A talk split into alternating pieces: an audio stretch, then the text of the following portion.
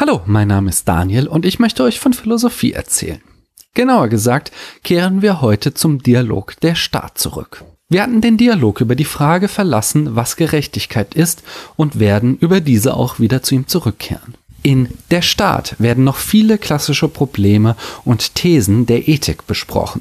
So zum Beispiel die später noch oft vertretene These, dass die Menschen von Natur aus egoistisch sind und sich nur deshalb auf gerechte Gesetze geeinigt haben, um zu verhindern, dass sie selbst einen Nachteil erleiden. Doch wie gesagt, für uns war es nun Zeit, mal langsam in Platons Utopie hineinzuschauen. Also in Platons Vision für einen idealen Staat. Dieser Dialog ist übrigens die erste aller uns bekannten Utopien. Es ist das erste Mal, dass das Modell einer idealen Gesellschaftsform entworfen wurde.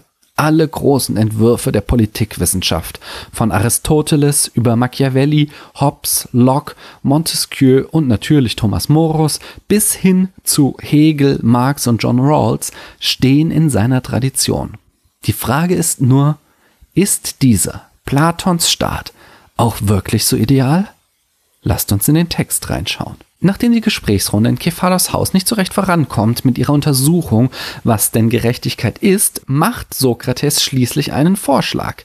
Manchmal lassen sich Probleme besser klären, wenn man einen Schritt zurücktritt und versucht, das große Ganze zu betrachten. Statt zu sagen, was den einzelnen Menschen gerecht macht, lässt es sich ja vielleicht klären, was für einen gerechten Staat wesentlich ist. Wie das so seine Art ist, legt Platon Sokrates aber wieder einmal nicht gleich die Karten auf den Tisch, sondern dreht eine Extrarunde, ganz als ob er Kilometergeld bekommen würde. Bevor er beginnt, die Institutionen des idealen Staates zu beschreiben, fragt Platon sich also zunächst, was denn die Grundvoraussetzungen sind, unter denen ein solcher Staat überhaupt möglich ist. Dabei kommt er ganz schnell darauf, dass man bei Bildung und Erziehung ansetzen müsse, wenn man überhaupt irgendwas erreichen will. Diesen Ausgangspunkt nutzt Platon, um mal so richtig schön tief in die Kiste des Konservatismus zu greifen und auch ordentlich im Regal des Reaktionismus zu kramen. Denn Platon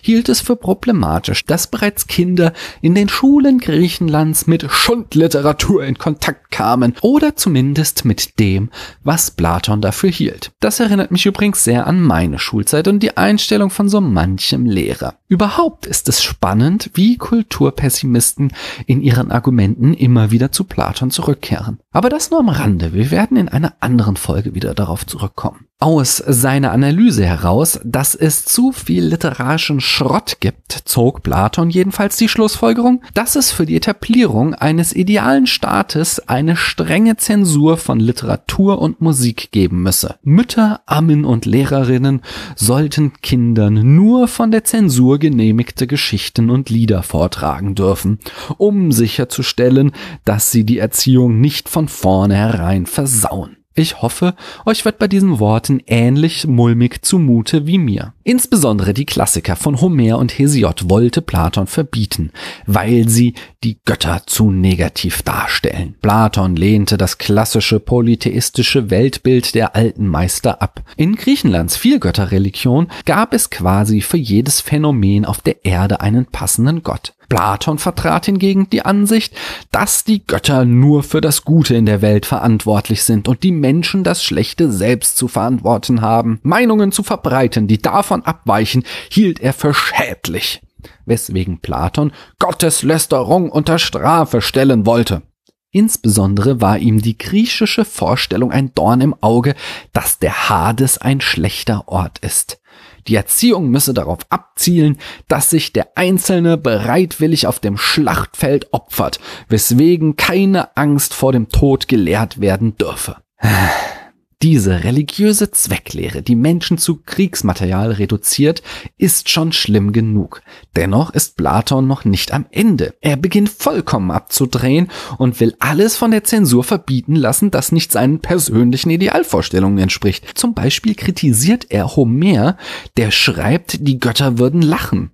Das muss verboten werden, denn der Anstand verbietet lautes Gelächter. Außer den Regenten soll es ferner jedem verboten sein zu lügen. Die Regenten dürfen gegenüber den Feinden des Staates lügen, aber die normalen Bürger nicht. An dieser Stelle muss ich einhaken, meine moralische Empörung mal kurz beiseite legen und euch einfach mal bitten, euch vorzustellen, wie ein absolutes Lügenverbot in der Praxis aussehe. Dies würde beispielsweise zu folgenden Dialogen führen. Wie hat dir mein Essen geschmeckt? Es war das widerlichste, das ich je gegessen habe. War es für dich genauso gut wie für mich? Nein, du bist ein grauenhafter Liebhaber. Mein Vater ist gestorben. Ja, zum Glück, er war ein riesen Arschloch. Platon hat eine komplett eindimensionale Vorstellung von Sprache. Die Wahrheit ist für ihn das einzige Gut im Gespräch. Dass es auch andere Ideale gibt, dass Sprache zum Beispiel auch eine soziale Funktion hat, übersieht er vollkommen. Aber Platon geht in seinem Verbotswahn noch weiter als selbst ein CSU-Mitglied in der Einschränkung von Bürgerrechten. In der Literatur, so Platon, nicht die CSU, darf keine Textstelle vorkommen, in der jemand einen Vorgesetzten kritisiert, da dies zu Ungehorsam gegenüber dem Staat führen könnte. Ähm, okay, vielleicht könnte das auch von der CSU kommen. Anyway, Platon war außerdem, wie wir schon mehrfach gesehen haben, ein riesiger Lustfeind. Deswegen gehören Beschreibungen von Trunkenheit und Sex natürlich auch zensiert. Helden in Geschichten dürften ihre Heldentaten nicht gegen Geld anbieten, so fährt er fort, und es darf keine Geschichten geben, in denen der Schlechte glücklich, der Gute aber unglücklich ist. Zu guter Letzt kritisiert Platon noch direkte Rede in Epen und Dramen und ich kann wirklich nur noch what the fuck sagen. Platon findet die direkte Rede kacke, weil bei ihr nachgeahmt wird. Das ist für ihn schon widerlich genug. Erinnert es doch an die Welt der Erscheinungen, die die Ideen nur nachahmt, was für Platon bedeutet, dass sie nicht wahr ist. Am besten ist es also, wenn man auf Nachahmung ganz verzichtet. Aber wenn sie sich nicht komplett verbieten lassen, dann sollen in Dramen zumindest nur gute Menschen vorkommen, damit niemand in die Verlegenheit kommt,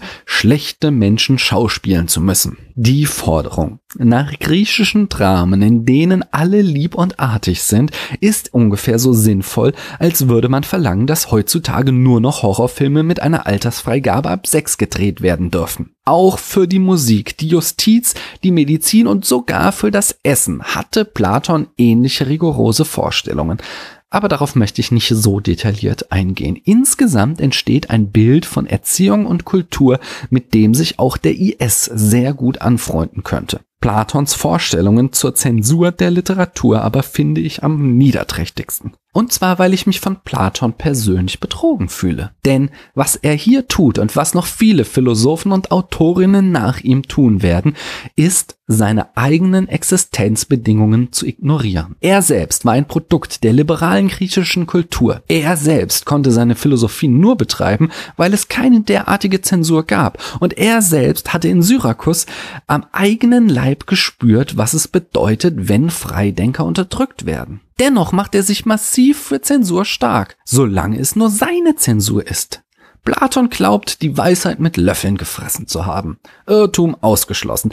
Im Namen der Gerechtigkeit darf er bestimmen, was andere zu sagen, ja sogar zu denken haben. Platon vertritt einen moralischen Doppelstandard. Das, was er für sich selbst einfordert, nämlich die herrschenden Verhältnisse zu kritisieren, das will er anderen nicht zugestehen, sobald er erst einmal an der Macht ist. Das ist eine Denkweise, die heutzutage die AfD immer wieder an den Tag legt, wenn sie die Errungenschaften der liberalen Demokratie wie Asylrecht, Gleichberechtigung der Frau oder ein geeintes friedliches Europa immer und immer wieder in Frage stellt, dann nutzt sie ihr Recht auf freie Meinungsäußerung über die Grenzen des Erträglichen aus. Zugleich beschimpft sie die politischen Gegner, sobald diese das Gleiche für sich in Anspruch nehmen. Jammert über Meinungsdiktatur, sobald ihr klar wird, dass die Mehrheit in diesem Land anders denkt und will Religionen verbieten, Politikerinnen ausweisen und was weiß ich nicht noch alles. Platons Motivation Motivation freilich war eine andere als der stumpfe Nationalismus der AfD. Er wollte das echte, wahre, Gute erreichen. Und er glaubte, nur mit diesen Mitteln einen idealen Staat durchsetzen zu können.